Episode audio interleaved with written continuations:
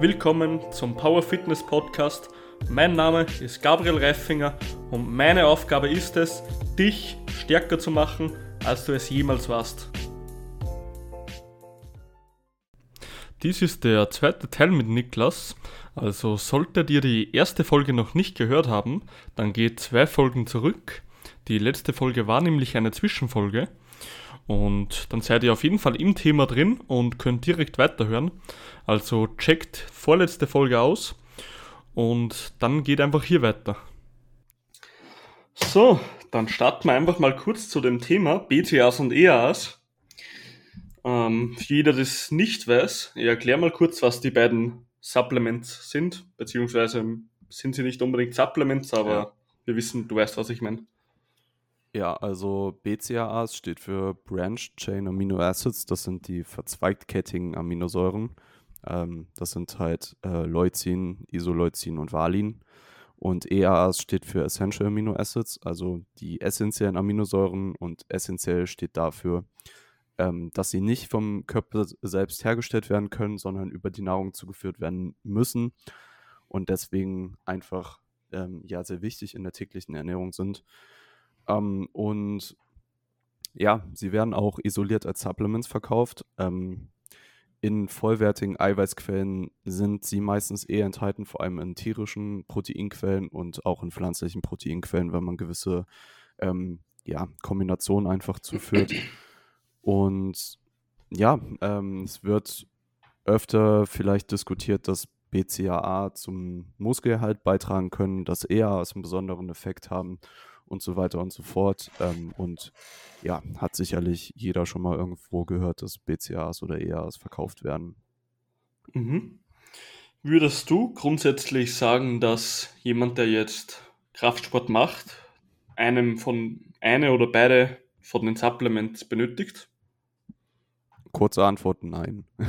also ich sehe sie nicht als essentielles Supplement und vor allem, ähm, wenn man, wenn wir uns eben über das Thema Nahrungsprotein unterhalten haben, wenn man äh, bei diesen 2 Gramm pro Kilogramm Körpergewicht ist, führt man genug BCAAs und EAAs zu, als mhm. dass man diese noch extra benötigt. Ähm, also ab einem gewissen Level, ab, einem, ab einer gewissen Proteinzufuhr kann man einfach sagen, dass es rausgeschmissenes Geld ist.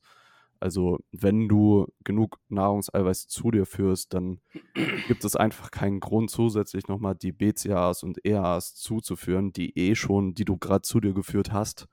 Also ab einem gewissen Level hilft viel nicht auch noch mehr, also du kannst, du kannst nicht noch mehr tun als das, was du eh schon gemacht hast. Also wir hatten ja gesagt, dass bei ungefähr 2,2 Gramm das Ganze maximiert wird und ja, mehr geht dann einfach auch nicht. Also mehr Muskulatur kannst du dann durch, oder mehr Muskelproteinsynthese kannst du durch noch mehr Eiweiß einfach nicht auslösen. Willst du jetzt sagen, viel hilft nicht viel, oder was? Äh, ja, doch schon. Schon, okay. Das, das stimmt auf jeden Fall immer viel, hilft immer viel. Mhm. Ähm, Perfekt. Aber für euren Geldbeutel hilft viel, nicht immer viel. Hm. Ich meine, ich will ja jetzt überhaupt nicht blöd kommen, aber Markus Rühl sagt, ich brauche BCAs und der hat einen größeren Arm als du, also glaube ich dem auch, ja? Ja, stimmt schon. Also ich würde Markus Rühl auf jeden Fall auch mehr vertrauen als mir. Mhm. Ich vertraue persönlich auch Markus Rühl mehr als mir persönlich. Hast du, hast du deine Expertise von ihm?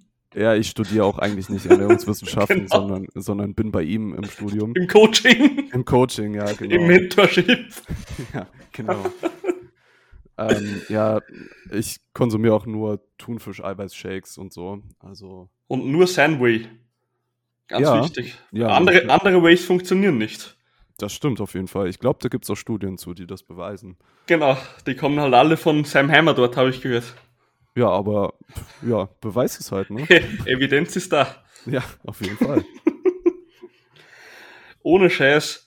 Ich hatte, das ist jetzt, das ist jetzt kein Bullshit. Ich hatte auf Instagram, hatte ich mal ähm, ein Mädchen gesehen, die war halt, die hatte wirklich, glaube ich, so, also es war halt eine Kraftsportlerin, nichts ja. Besonderes, so hobbymäßig ein bisschen.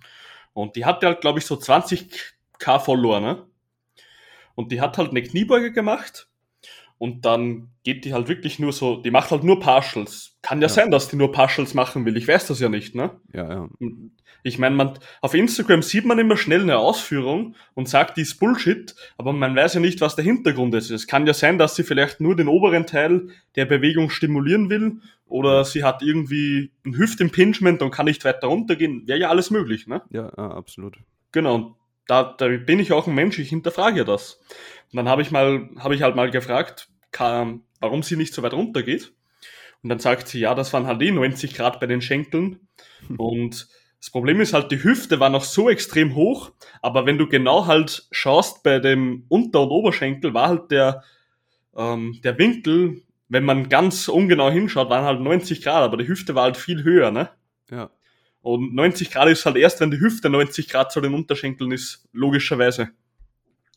Und dann frage ich halt, ja, ähm, dann hat sie ja gesagt, das sind 90 Grad, sage ich, du, wenn du circa auf, also auf Kniehöhe mit der Hüfte bist, dann hättest du gut 90 Grad, ne? Ungefähr. Ja. Und dann kommt halt die Aussage, ja, dann guck dir mal Markus Rühl an, der beugt auch so. Und der hat recht, hat sie gesagt. Und die, sie hat halt einfach 20k Follower und die gratulieren ja alle, dass sie so super squattet, weißt du? Die ist auch bei Markus im Coaching. ja, ja, genau. Ah, die kennst du eh wahrscheinlich. Äh, weiß nicht, wer. Ach so, weil, wir, weil wir Ja, ja, einem weil- Team sind. Ach so, Genau, ja, genau. ja klar, wir kennen uns alle, klar. Kennst du? Aber weißt du, da denke ich mir schon, das Ja. ist halt, die Bodybuilder, die sind ja alle brutal, die, ich mein, die trainieren eh brutal, da braucht man eh nicht reden. Aber ob sie halt in dem Bewegungsumfang trainieren, wo halt ein normaler Natural Athlet trainieren kann oder sollte, für denselben Stimulus ist halt immer fraglich, ne? Ja, das ist halt ähm, so das grundsätzliche Ding. Wen, auf wen sollte man jetzt hören? Sollte man auf die Bodybuilder hören, die Breit Ja. sind. äh, sehr breit sind, sehr erfolgreich waren in ihrem Sport und einfach viele anekdotische Erfahrungen gesammelt haben, die für sie funktionieren? Mhm. Aber da muss man einfach sagen, dass das nicht unbedingt für alle funktionieren muss. Ähm, und also grundsätzlich ist es ja eh so, dass man sowohl wissenschaftliche Erkenntnisse als auch anekdotische Erkenntnisse braucht und die Kombination daraus einfach ja so das Non- Nonplusultra ergibt, um. Wissen, Wissen zu generieren. Und sobald man sich nur auf eine Seite von beiden konzentriert, wird es halt schwierig. Also die, die nur auf Markus Rühl hören, machen das vielleicht nicht optimal, aber auch die, die nur auf, Nur die, auf neuesten, Evidenz. nur auf die neuesten Studien hören, machen das vielleicht auch nicht optimal. Mhm. Und wie gesagt, die, die Kombination aus beiden ist wahrscheinlich einfach the way to go, um möglichst optimal trainieren und Fortschritte zu machen. Ja, auf jeden Fall. Man muss ja auch immer sagen, was ist denn wissenschaftlich bewiesen? Was ist denn Evidenz? Evidenz ist nur das, was wir nachvollziehen können. Prozesse, die wir noch nicht nachvollziehen können, die aber trotzdem sehr gut funktionieren, die sind halt jetzt noch nicht Evidenz. Die werden irgendwann in Zukunft sein. Und wenn du das Wissen halt jetzt nicht nutzt, dann lass du halt, sage ich mal, viel Potenzial auf der Strecke, ne? Ja, ja, man muss sich halt auch immer anschauen. Also nur weil ähm, eine gewisse Sache, eine gewisse Intervention in einem Tiermodell bewiesen werden konnte, heißt das nicht gleich, dass es auch auf alle Menschen übertragbar ist. Und da ist es halt Aufgabe, also der Wissensvermittler, die wir vorhin genannt haben, die können das wirklich sehr gut kommunizieren, dass das halt erstmal primäre Erkenntnisse sind und die nochmal dupliziert werden müssen und die letztendlich bewiesen werden müssen, ob die auch ähm, im Menschen Effekt haben. Und Mhm. Ein Laie, der jetzt sich eine Studie anguckt und denkt, boah, das und das hatte so, so und so einen Effekt, aber dann sich ein Experte das anguckt und der erstmal sieht, boah, das, das waren äh, Ratten, die im Labor waren und die mit einer gewissen Intervention behandelt wurden, die mit Dosen behandelt wurden, die im Menschen ähm, irgendwie eine tausendfache Dosis vom, von der üblichen wären. Also da muss man sich dann halt fragen, inwiefern ist das übertragbar, welcher Effekt konnte da gezeigt werden und wird er auch wirklich im Menschen auftreten. Ich bin ja noch immer der Meinung, ab 1000 Crunches bricht eine Wirbelsäule. Ähm, das höre ich zum ersten Mal, aber klingt plausibel, ja. Kennst, kennst du es nicht? Nee, nee. Wirklich nicht, oder was? Nee, wirklich nicht. Höre ich jetzt zum ersten Mal, aber würde ich dir direkt glauben. Also, Es gibt eine Studie, die haben ähm, von einem toten Schwein komplett tot. Die Mhm. haben die Wirbelsäule, äh, die Wirbelsäule, wie sagt man, herausgenommen. Also mhm. haben die einfach genommen. Und jetzt hattest du keine Muskulatur rundum, keine Durchblutung, kein Nährstoffaustausch, kein gar nichts mehr. Ja. Das war einfach eine fucking tote Wirbelsäule und ein paar Bandscheiben. Und dann haben die, glaube ich, 1000, 2000, 3000 Mal haben die die einfach geflext, wie wenn du halt einen Rundrücken oder einen Crunch machst. Und irgendwann ist halt die Wirbelsäule gebrochen, äh, die Bandscheibe gebrochen oder geplatzt sozusagen. Und es gibt halt wirklich so ein paar Leute, so eine Gruppe im, äh, in der Strength World, die was glauben, ab einer gewissen Anzahl von Einrundungen platzt halt eine Wirbelsäule dadurch. Weil halt die Studie das gezeigt hat. Ja, also klingt, klingt plausibel, plausibel. Oder? Ja, auf jeden Fall. Das würde ich auch direkt glauben. Genau, deswegen, deswegen gibt es bei mir nur Blanks und keine Crunches. da kann nichts passieren. da bleiben die Bandscheiben bleiben leer. Ja, aber schwer, äh, schwer, beugen tut bei dir auch keiner, oder? Das ist auch zu gefährlich. Nee, nee, gerade Rücken ist ja kein Problem, weißt du? Ach so, ah, okay, gut. Ey, wie, Hashtag Science. Ja. Genau. Nee, aber dass wir doch noch, noch mal zurückkommen auf die von Instagram, dann habe ich halt versucht, der zu klären, hey, schau her, der Typ ist ein Weltklasse-Athlet, der glaube ich auf alles ist, was der Steroidmarkt hergibt und hat halt eine riesen Weichteilhemmung. Der kommt ja wahrscheinlich gar nicht mehr mit der Hüfte ganz runter bei einem Squat. Und also der hat wirklich die Beinbeuger. Ja, eben, meine ich ja, meine ich ja. Ja, gut. Also sie wird schon irgendwie wissen, was sie macht. Äh, vielleicht nicht so viel, wie sie wissen sollte, aber ähm, ob da jetzt äh, wer was sagt oder nicht, die hat mit ihrem, ihrem Stil da sicherlich Erfolg, wenn sie ähm, ja, Influencerin ist. Und mhm. ob es da jetzt optimalere Wege gibt, interessiert sie wahrscheinlich auch einfach nicht so. Ja, ich habe ja nichts dagegen, weißt und ich bin ja auch ja. immer offen, wenn mir jemand Tipps gibt. Aber mich fuckt das ab, wenn irgendwer 20k Follower hat und da wahrscheinlich auch noch so ein Haufen ja. junge, affine Kraftsportler. Ja, klar. Und da kommen halt einfach irgend, irgendwelche Themen und Fakten und Videos. Kennst du diese scheiß Videos, wo auf der einen Seite so ein grüner Pfeil ist, so macht man die Ausführung und so nicht? Hm, ja, ja. Alter, diese Videos fucken mich einfach nur ab. Letztens hatte ich auch von einer anderen Influencerin, die hatte, glaube ich, 120k Follower. Habe ich ein Video gesehen, auf der linken Seite so ein grüner Pfeil unten, so macht man's richtig. Ja. Sehe ich halt ähm, Bent Over Row, dass die halt 90 Grad zum Boden steht mit dem Oberkörper. Also der ist parallel zum Boden. Ja. Die ist wirklich einmal eingeknickt. Und rechts sieht man halt, dass sie so ein bisschen aufrechter steht wie halt die meisten Bend Over Row machen, weil es auch teilweise einen Sinn hat in dem Bewegungsradius ja. und bei so einem Gewicht. Und dann steht da halt ein Pfeil, so macht man es falsch. Ja, das ist ja so behindert teilweise, weißt du. Ja. Ja, das ist ja bei Bewegung, also eine Bewegung sieht einfach nicht bei jeder Person gleich aus. Also da kannst du eine Kniebeuge nehmen, einfach aufgrund der, der anatomischen Verhältnisse. Ähm, wenn jemand jetzt sehr kurze Oberschenkel hat und einfach sehr leicht S-to-Grass beugen kann, heißt das nicht, dass jemand, der sehr lange Extremitäten hat, ähm, genauso tief beugen kann. Also ja, das ist ja bei jeder Übung praktisch das Gleiche. Nicht jeder kann so eine Brücke auf der Bank machen, ähm, nicht jeder kann, weiß nicht, ähm, Sumo zwei Zentimeter vom Boden heben mit vollem Bewegungsradius. Also, mhm. ja. Ja, aber wenn man, ich habe noch nie jemand gesehen, der einen schweren Bend-Over-Row gemacht hat und 90 Grad zum Boden war mit dem Oberkörper. Ja, das können die wenigsten, das stimmt. Also ich glaube, da müsstest du so einen kurzen Rumpf haben, dass du nicht nach vorne kippst. Und da kannst du einfach keinen Stimulus in den Lat setzen, oder? Ja, also Bend Over Row ist immer, ist immer so ein Thema, ähm, das sehr kontrovers diskutiert wird, aber ich würde auch sagen, für die, die wenigsten können wirklich stabil ähm, und effizient rudern, wenn sie ähm, mit dem Oberkörper praktisch waagerecht zum Boden sind. Mhm. Also das ist für die wenigsten einfach der Fall. Da muss man ähm, einfach die, die gegebenen Hebeverhältnisse begutachten und ja, das macht für wenige Sinn, das so auszuführen, das stimmt schon. Aber ich finde es gut, dass uns da immer die ähm, Menschen mit 120k Follower immer so, so gut aufklären über die Themen. Ja, ja, definitiv. Also genau. Du solltest du auch mal in deinem Podcast holen, vielleicht mal zum Thema Band Over Row, wie man die richtig macht. Kannst du ja gerne mal diskutieren. Wenn, da bekommen wir ja aber sicher einige Follower wahrscheinlich bei 120k. Ja, ja klar. Also das ist auch wieder Business-Taktik. Und dann sagst du noch viele, viele Fachtermini und dann ähm, bekommst du auch die Coaching-Anfragen. Ah, dass ich professionell wirke. Na klar, hast du ja eh schon gesagt, dass du das gerne machst. Stimmt, stimmt Big Brain Time, sagt er. Big Brain Time ist es. Business Mentoring gleich. Der, der Businessman.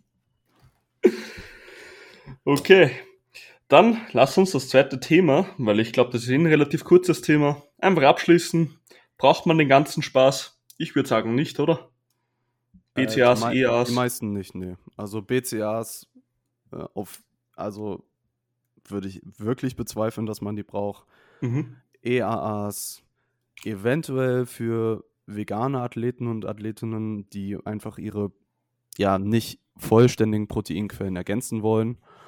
Oder auch für Leute, die im Training eine leicht verdauliche Proteinquelle zu sich führen wollen. Aber ähm, das sind aber auch sehr wenige und das ist auch nicht für jeden nötig. Also ja, sowohl BCAAs und EAAs Fokus auf äh, hochwertige und ähm, ja auch von der Quantität her genügende Proteinquellen und dann hat man es eh. Optimal. Dann kommt jetzt noch ein richtig gutes Thema und da ist eigentlich, muss ich sagen, das ist auch extrem umstritten, ob es wirklich so wichtig ist, so sinnvoll ist und wie und was. Nutrition Timing. Heißt, wann isst man seine Mahlzeiten, wie oft sollte man am Tag essen, wie sollte eine Mahlzeit in der Früh ausschauen und und und, ja. Ja, also ähm, es ist ein Thema, was in der Prioritätenliste auf jeden Fall auch nicht so weit oben ist. Also mhm. Priorität Nummer eins ist einfach Adherenz, dass du dich an deine Vorgaben halten kannst. Priorität Nummer zwei ist die Kalorienzufuhr, dann Makronährstoffe, Makronährstoffverteilung, Mikronährstoffe und dann kann man sich über das Timing unterhalten. Aber für ambitionierte Sportler und Sportlerinnen kann das auf jeden Fall einen Unterschied machen. Ähm, vor allem, wenn man sich das Trainingsfenster anguckt, dass man einfach ja adäquaten, ich sag mal, Treibstoff hat für das Training, einfach, dass man genug Dampf hat, genug Energie hat, um die Leistung im Training erbringen zu können. Mhm. Und da kann es Sinn machen, ähm, ja, sich vor allem auf die Kohlenhydratzufuhr zu fokussieren, dass die rund ums Training stimmt und adäquat, also angemessen ist. Und ja, die Proteinzufuhr hatten wir ja eh schon ein bisschen besprochen, ähm, dass man sich da vielleicht merken könnte, dass man ähm, seinen täglichen Proteinbedarf über mehrere Mahlzeiten am Tag deckt. Und ja, genau. Da gibt es eigentlich einen ganz guten Leitspruch. Und das gilt jetzt, das ist jetzt wirklich ein Spruch, den kann sich jeder Zuhörer oder Zuhörerin wirklich einprägen. Für mich hat Ernährung, wenn man jetzt als Kraftsportler ist, natürlich zwei Faktoren. Erstens das Wichtigste, das Protein zu decken.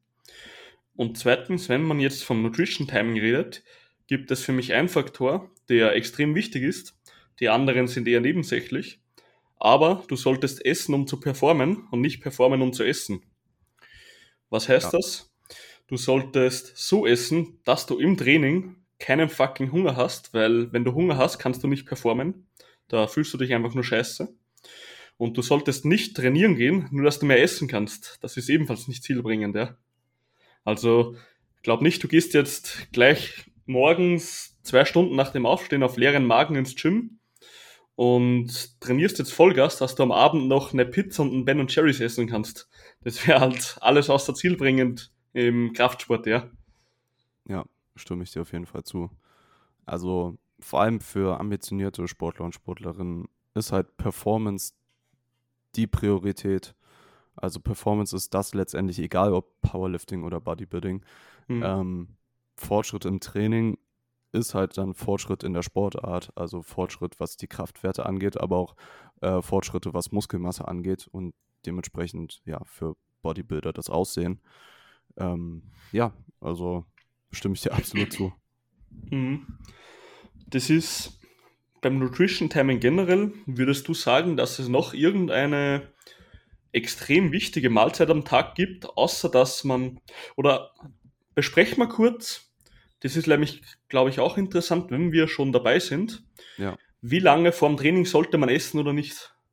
Ich glaube, das ist so eine Frage, die stellen sich extrem viele Leute, weil sie Angst haben, hey, kann ich jetzt so eine Stunde ja. vor dem Training noch essen oder eine halbe Stunde oder ist das verboten oder wird mich das beeinflussen und und und?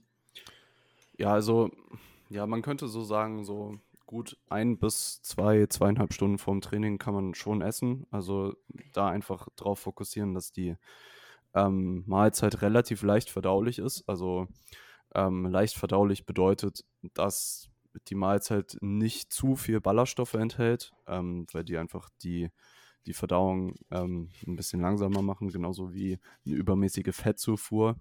Ähm, also, dass man sich da auf leicht verdauliche Kohlenhydrate und Protein, Proteinquellen fokussiert. Dann mhm. im Training hat man die Möglichkeit, da einen Intra-Workout zu konsumieren, wenn es die Kalorien hergeben. Also, dass man während des, während des Trainings Kalorien konsumiert, hauptsächlich Kohlenhydrate.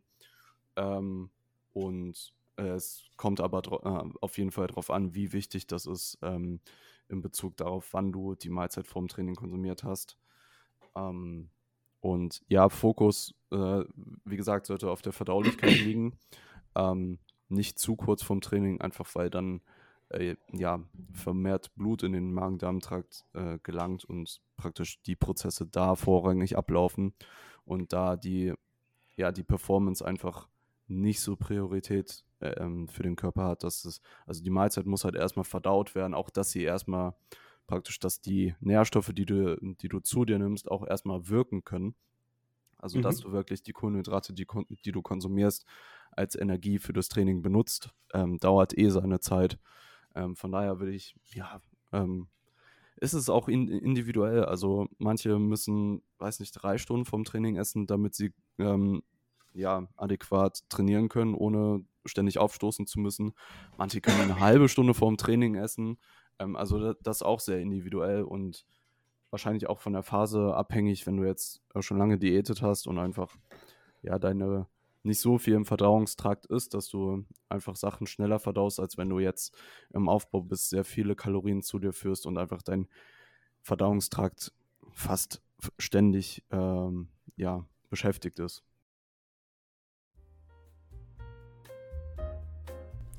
Wieder mal eine kleine Unterbrechung an dich, lieber Zuhörer oder Zuhörerin. Wenn dir der Podcast gefällt und du ihn richtig geil findest, dann leite ihn sofort an einen Kollegen von dir weiter oder an einen Freund bzw. ein Familienmitglied. Lass ihn teilhaben an diesem geilen Format.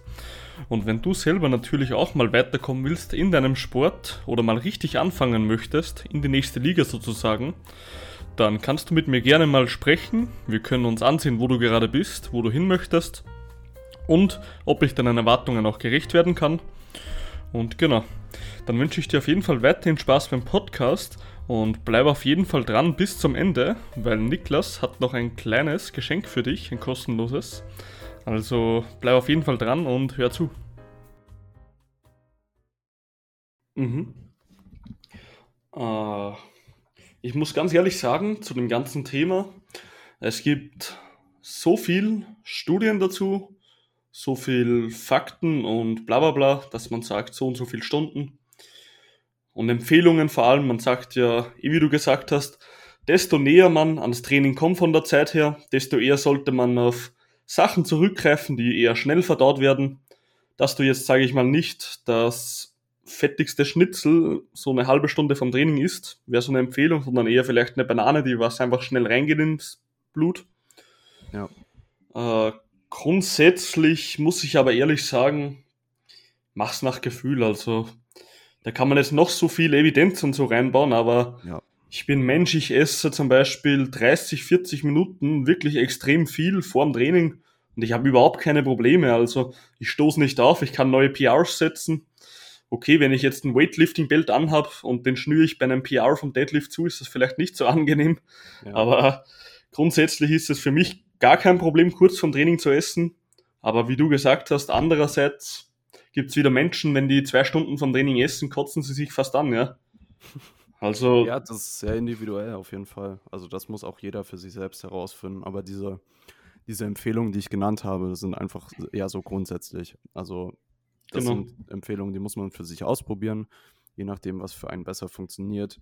Bloß wie du schon gesagt hast, dieser Leitsatz, ähm, ja, E to Perform sollte halt wirklich der Leitsatz sein und ähm, ja, dass man dem einfach ein bisschen mehr Beachtung schenkt. So je ambitionierter man ist, desto wichtiger wird das auch. Aber findest du es wichtig, weil du gesprochen hast, dass man im Workout, im Kraftsport-Workout, ähm, Kohlenhydrate zuführt? Also Zucker oder so? Findest das kann definitiv? Sinn machen. Also, ähm, ja, nach dem Phosphatstoffwechsel ist, äh, äh, ist Muskelglykogen und letztendlich ähm, dann auch in weiterer Folge Leberglykogen eine wichtige Energiequelle. Mhm. Und wenn die Glykogenspeicher leer sind, ist es, ähm, ja, ist einfach die Leistungsfähigkeit geringer. Inwiefern jetzt äh, Krafttraining die Glykogenspeicher wirklich entleert, ähm, kann man auch ein bisschen in Frage stellen. Mhm. Aber also ich überlege mir halt immer, was kann es für Vorteile haben, was kann es für Nachteile haben. Mhm. Ich muss sagen, Vorteile sind, ähm, es kann auch Placebo sein, einfach wenn du, wenn du weißt, dass du gerade Energie zu dir führst, dass du einfach auch äh, psychologisch daran denkst, du hast gerade Energie zugeführt, du hast jetzt mehr Power, mehr Leistung kannst du bringen. Dann auch die theoretischen Vorteile, die das mit sich bringt, wie ich schon gesagt habe, ähm, Glykogenspeicher einfach wieder ein bisschen auffüllen. Ähm, und das sind einfach die Vorteile und der potenzielle Nachteil, was ist der? Das sind 100 bis 200 Kalorien am Tag, die ich dann dafür in Anführungsstrichen opfere. Mhm. Beziehungsweise in der Offseason macht man das sogar gerne, weil man dann einfach weniger essen muss. Und ja, die potenziellen Vorteile überwiegen einfach die Nachteile. Und ich finde, es macht theoretisch auch einfach Sinn, dass wenn du Energie zuführst während des Trainings, natürlich nicht übermäßig viel und leicht verdaulich, dass du auch, auch wahrscheinlich leistungsfähiger im Gym sein kannst. Würde ich auch auf jeden Fall sagen, ja. Man kennt es auch, wenn man jetzt, also man angenommen, man ist jetzt zwei Stunden vorm Trainieren. Ja. Also wenn man jetzt so ein typischer Bodybuilder oder Kraftsportler ist, wie du und ich, also meine Essensfrequenz ist so fünf bis sechs Mal am Tag. Meistens so fünfmal. Ähm, auch mal ein Shake versteht sich, weil ich habe nicht jedes, jedes Mal Zeit zu essen.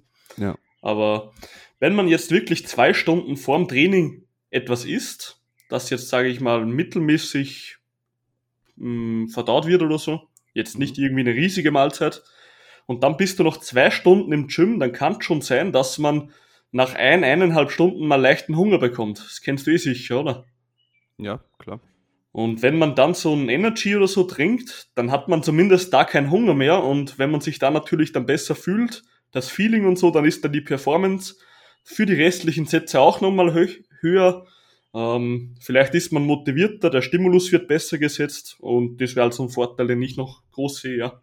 Ja, wenn du auch merkst, dass einfach zum Ende hin des Trainings die Luft ein bisschen rausgeht, dann kann das schon einen Unterschied machen. Also wenn du dann mhm. deinen Intra-Workout konsumierst und du einfach merkst, jetzt habe ich noch ein bisschen mehr Energie für die letzten Sätze, auch für für Isolationsübungen kann das einen Unterschied machen. Also, weiß nicht, wenn du Wadenheben oder so machst und eigentlich keine Lust mehr hast, nur noch nach Hause willst und die so halbherzig machst, mhm. ähm, dann ist das wahrscheinlich nicht so produktiv, als wenn du da wirklich auch äh, versuchst, dein, dein Bestmögliches zu geben.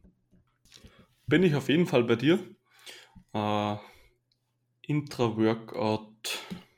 Na, jetzt ist mir die Frage fast runtergerutscht. Genau, das wollte ich noch sagen. Ähm, grundsätzlich Placebo, das, das, das hast du eh schon mal sicher gehört, dass selbst wenn man weiß, dass ein Placebo ist, dass ja. der Placebo trotzdem noch wirkt. Ja. Und das ist so ein brutaler, also wirklich jeder, der immer hört, so, ähm, das und das ist nur Placebo, Alter, Placebo ist nicht zu unterschätzen. Es gibt Leute, die haben fucking Krankheiten nur durch ihr eigenes Hirn geheilt mit so einer Scheiße man muss halt immer ähm, überlegen, ob es einem das wert ist. Also wenn man wir können ja mal vom Thema BCAAs ausgehen. Wenn man wirklich fest der mhm. Meinung ist, dass das ähm, Muskulatur sehr gut erhält, wenn man das, weiß nicht, beim Cardio konsumiert oder wie auch immer, mhm. und da fest dran glaubt, ähm, dann kann das schon einen Unterschied machen. Man muss halt aber dran denken, dass der Unterschied wahrscheinlich nicht von dem Produkt selbst kommt, sondern dass das ein Placebo-Effekt ist und das, was man da äh, trinkt, einfach auch äh, ein gewisses Geld kostet. Aber wenn es einem das Geld wert ist und man das investieren möchte und das für einen gut funktioniert, dann ja, mach es. Also letztendlich äh, ist es deine Entscheidung, ob du es machst oder nicht. Ähm, ja, man muss sich halt bloß dem bewusst sein, dass es wahrscheinlich nur Placebo ist und nicht mehr. Aber es ist nicht zu unterschätzen, Placebo. Ja, definitiv. Ja, stimmt. gibt so eine geile Geschichte von australischen Powerliftern. Der hatte, ähm, das ist beim Benchpress ist, das glaubt man gar nicht, was beim Bankdrücken das teilweise im Kopf für eine Hemmung ist, als wirklich von der Kraft. Und der hat sich wirklich von den Kollegen, hat sich das Gewicht ähm, draufpacken lassen und die haben einfach Säcke über die Scheiße gepackt. Und der hatte 10 Kilo mehr auf der Stange, also von 150 auf 160 oder so. Der hat dieselbe Wiederholungsanzahl gemacht, nur weil er nicht gewusst hat, was das an Gewicht war. Ja. Ist schon behindert, was der Kopf ausmacht, oder? Ja, ich kenne das von Bryce Lewis. Der hat das, glaube ich, angefangen, so in der Powerlifting-Szene. Der hat das mhm. Sport gemacht. Äh, genau, ja. Gab es auch einen guten Shitstorm, glaube ich, damals. Aber es funktioniert, oder? Es funktioniert. Sieht hey. auf jeden Fall gut aus, ja. Ja, aber ist geil, ist geil. Ja. Okay. Dann würdest du sagen, gibt es noch irgendeine sehr wichtige Mahlzeit, außer die vor oder nach dem Training, die halt das Training unterstützen, auf die man achten sollte oder unbedingt zu sich nehmen sollte? Ja, unbedingt würde ich nicht sagen. Also wir mhm. hatten ja grundsätzliche Empfehlungen genannt und wenn man sich innerhalb dieser bewegt, ähm, kann das ähm, ja, maximiert das, das Ganze einfach. Und ähm, wie du auch schon sagst, das Ganze ist immer noch individuell. Also wenn du einfach nicht der Typ bist, der, weiß nicht, abends sehr viel essen kann, dann isst du halt morgens mehr und vice versa. Also ja, mhm. das ist auch einfach ein individueller Prozess und da gibt es jetzt nicht so dieses Nonplusultra, du musst es unbedingt so machen oder das darfst du auf keinen Fall machen. Ähm, solange man sich innerhalb dieser Empfehlung bewegt, ist man da auf jeden Fall auf der sicheren Seite. Mhm.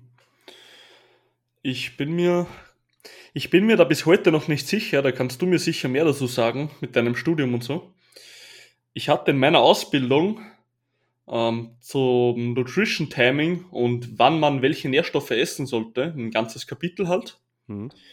Und da, da ist mir eine Sache extrem im Kopf geblieben ich bin mir dann nicht sicher, also ich bin mir fast sicher, dass das Bullshit war.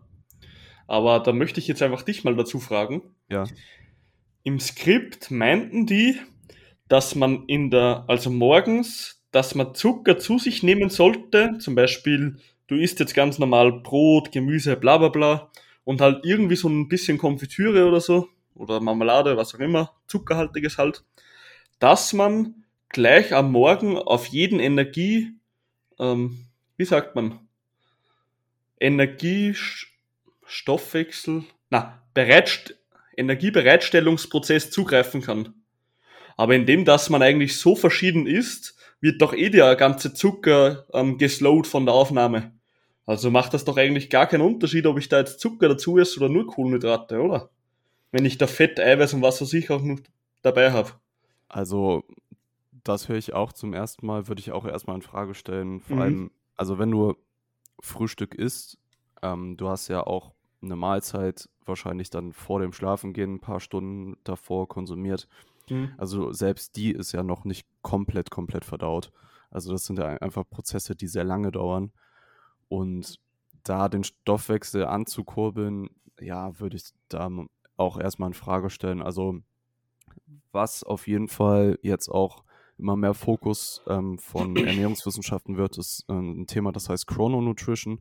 Mhm. Da geht es praktisch um den zirkadianen Rhythmus, also dass ein Mensch einfach einen 24-Stunden-Rhythmus hat und äh, in diesem Rhythmus regelmäßig äh, Hormone ähm, ausgestoßen werden. Und äh, das führt auch dazu, dass zum Beispiel die Glukosekontrolle in manchen Studien wurde bewiesen, dass die am Morgen besser ist als am Abend beziehungsweise später in der Nacht. Bedeutet, dass eine Kohlenhydratquelle, die du morgens zuführst, besser in Anführungszeichen verstoffwechselt wird, als wenn du, wenn jetzt ein Schichtarbeiter mitten in der Nacht ist.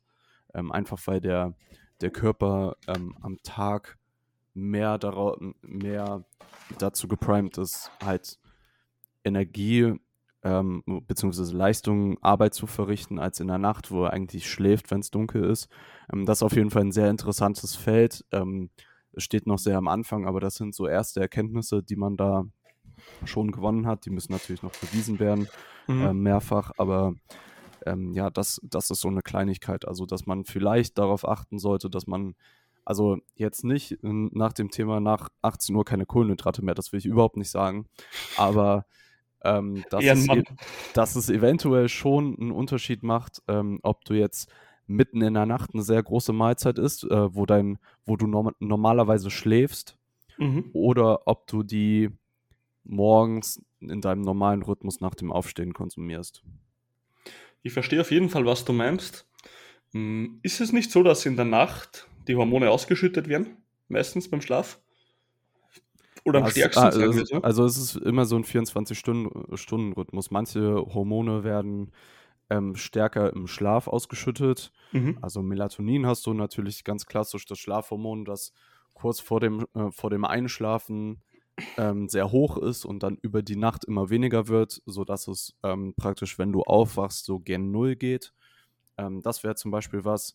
Ähm, ich bin auch der Meinung, dass das, äh, das äh, menschliche Wachstumshormon in der Nacht äh, relativ hoch ist. Mhm. Testosteron hat auch einen 24-Stunden-Rhythmus. Also äh, das endokrine System, also das äh, Hormonsystem des Körpers, ähm, funktioniert praktisch über einen 24-Stunden-Rhythmus und bestimmte Level an Hormonen sind an bestimmten Zeitpunkten des Tages einfach höher als andere. Mhm. Klingt auf jeden Fall logisch. Man sagt ja immer, dass eigentlich die Muskeln im Schlaf aufgebaut werden, weil, wir gesprochen, weil du gesprochen hast von dem Wachstumshormon. Das würde natürlich auch solche Sprüche, sage ich mal, etwas nicht belegen, aber du weißt, was ich meine, oder? Ja, Schlaf gehört auf jeden Fall zur Regeneration dazu. Also wir hatten ja mhm. das Thema Muskelproteinsynthese. Ähm, das Muskelprotein muss halt aufgebaut werden und wenn äh, Schäden in der Muskulatur, ähm, die repariert und regeneriert werden müssen, ähm, das geschieht halt äh, in Zeiten, in denen du Nahrung, nachdem du Nahrung zugeführt hast und auch äh, in Zeiten, ähm, denen du deinem Körper Ruhe gibst. Ähm, von daher, also Muskelaufbau im Schlaf. Ähm, Schlaf ist schon sehr wichtig für die Regeneration, das stimmt schon, ja. Okay, würde ich auch auf jeden Fall sagen. Aber das Thema lassen wir heute aus dem Podcast raus, weil sonst sitzen wir drei Stunden, wenn wir über Schlaf reden. Ja, das stimmt. Da gibt es, glaube ich, 100k Themen drüber. Ja, ja, absolut. Perfekt. Dann lass uns einfach die heutigen Themen nochmal ganz kurz zusammenfassen. Heißt, ich stelle dir einfach kurz ein paar Fragen und du gibst ja. die schnellen, plausiblen Antworten. Und wir lassen jetzt einfach mal, dass jeder ist individuell ähm, voraus, weil das sollte jetzt schon langsam jeder wissen in dem Podcast. Absolut, ja. Protein, wie viel pro Tag? 1,6 bis 2,2 Gramm pro Kilogramm Körpergewicht oder einfach merken 2 Gramm pro Kilogramm Körpergewicht und man ist auf der sicheren Seite. In der Diät? Ähm, potenziell am höheren Ende, also eher Richtung 2,2. Mhm. Äh, BCAs und EAs, sind sie sinnvoll? Muss ich sie kaufen? Wann soll ich sie nehmen, wenn ich sie kaufen muss? Nein, musst du nicht. Perfekt. soll ich ein Intra-Workout konsumieren? Heißt ein Energy-Drink, Gummibärli, was auch immer. Irgendwas, äh, was schnell geht. Wenn du ambitioniert trainierst, ja. Mhm. Ähm, Nutrition Timing. Wann sind die wichtigsten Mahlzeiten des Tages? Was sollen sie beinhalten? Sollen sie eher kohlenhydratlastig, eiweißhaltig sein? Auf was muss ich achten? Was ist maximal wichtig für Muskelaufbau oder Kraftaufbau? Ähm, maximal wichtig für Muskelaufbau, regelmäßige Proteinzufuhr über den Tag, mhm. drei bis fünf Proteinfeedings vor dem Training, leicht verdauliche Kohlenhydratquelle, nach dem Training auch ähm, eine Kohlenhydratquelle, um die Regeneration zu fördern. Ähm, das sind so die Basics und alles andere sind dann wirklich Nuancen. Was hältst du davon, wenn man vor dem Schlafen Eiweiß mit Fett isst, dass das länger verdaut wird, diese Strategie? Ähm, Finde ich sehr plausibel. Ähm, mhm. Gibt es auch eine Arbeit von Jon Trommelen dazu, die ähm, langsam verdauliche Proteinquellen äh, direkt vor dem Schlafengehen auch Athleten gegeben haben. Mhm. Ähm, also von daher macht es absolut Sinn, ähm, sehe ich aber immer so das Problem mit der Adherenz. Also ich persönlich mache es nicht einfach, weil ich nicht direkt vor dem Schlafengehen essen möchte. Also ich schlafe mhm. dann weniger gut und habe auch nicht das Bedürfnis, direkt vom Schlafen essen zu gehen, ähm, essen zu gehen, was zu essen. Ähm, von daher, theoretisch macht es Sinn, praktikabel ist es meistens nicht. Also ich meinte die letzte Mahlzeit am Tag. Wenn du da jetzt Protein isst, ist es sinnvoll, das mit eher Fett zu mischen, dass es langsamer abgebaut wird über die Nacht, ne? Ja, also das kann man schon so sagen. Da wäre ich auf jeden Fall bei dir. Ja. Und was würde jetzt passieren, wenn ich jetzt ein Casein und Fett esse? Ist das dann das Optimum, das Ultra, der Goldstandard? Das ist schon ähm, eine eher langsam verdauliche Proteinquelle und Fett, das ist wahrscheinlich auch noch etwas hinauszögert. Mhm. Also, wenn du wirklich äh, eine Mahlzeit relativ nah vom Schlafen gehen und für die Nacht, sag ich mal, äh, konsumieren möchtest, dann, weiß nicht, äh, Magerquark oder Topfen, wie es in Österreich heißt, mit ein mhm. bisschen Erdnussbutter oder so. Kann schon Sinn machen, ja. Und wenn ich dann noch Ballaststoffe dazu packe, was passiert dann? Dann geht es noch langsamer.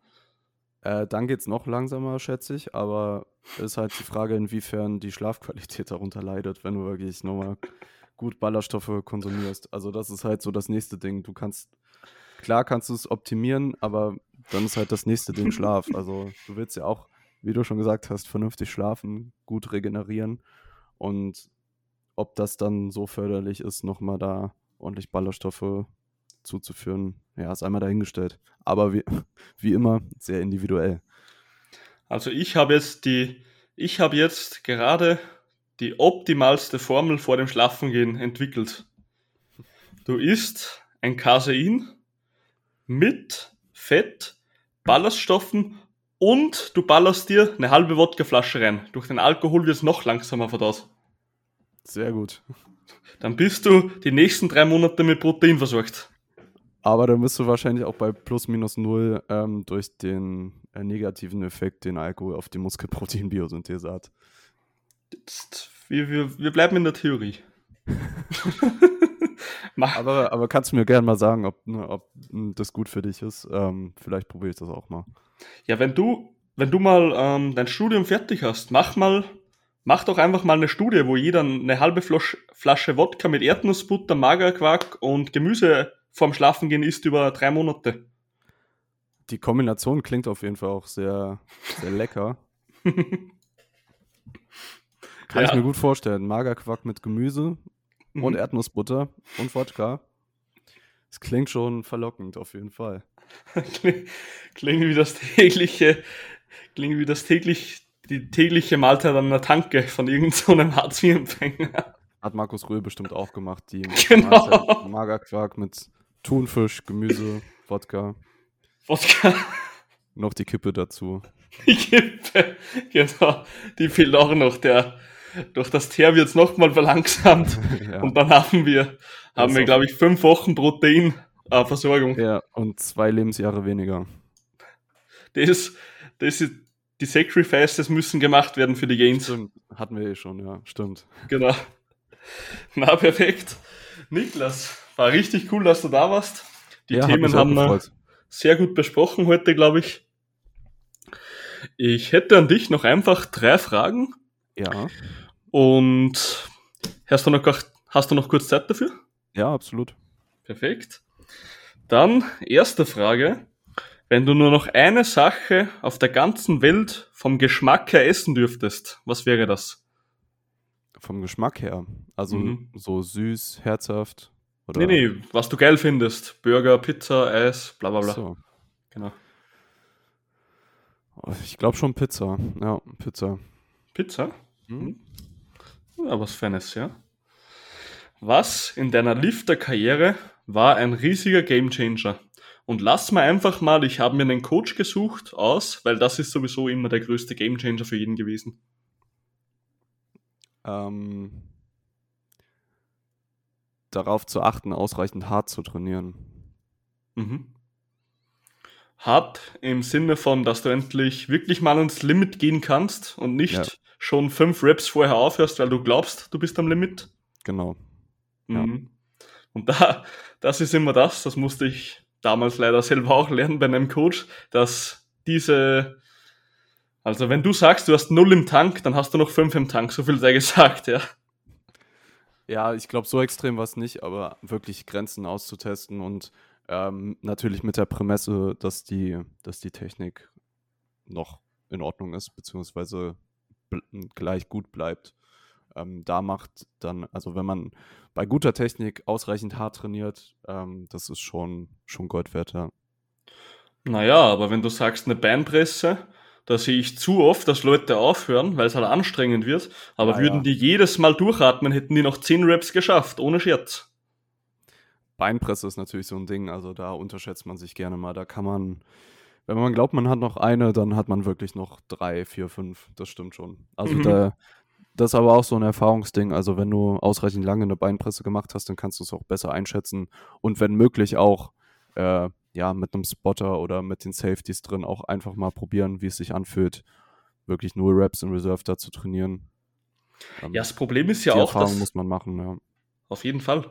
Das Problem ist ja auch, dass die wenigsten wissen, ähm, dass die einfach, die machen halt zum Beispiel, nehmen wir mal einen Beinstrecker oder so. Die machen den, dann wieder anstrengend und dann würde halt keine Rep mehr gehen, dann war das eine Reps in Reserve 0 oder eine RPI 10. Aber wenn die mal kurz durchatmen würden, zwei, drei Atemzüge, dann könnten die immer noch einen raushauen, weißt du? Und ja, die Erfahrung muss man sammeln, definitiv. Das, äh, das ist essentiell, dass man einfach weiß, was nur Reps in Reserve sind, was zwei Reps in Reserve sind. Mhm. Und erst wenn man das weiß, kann man auch mit dieser, ja, damit äh, gut arbeiten. Also die Erfahrung muss man machen, definitiv.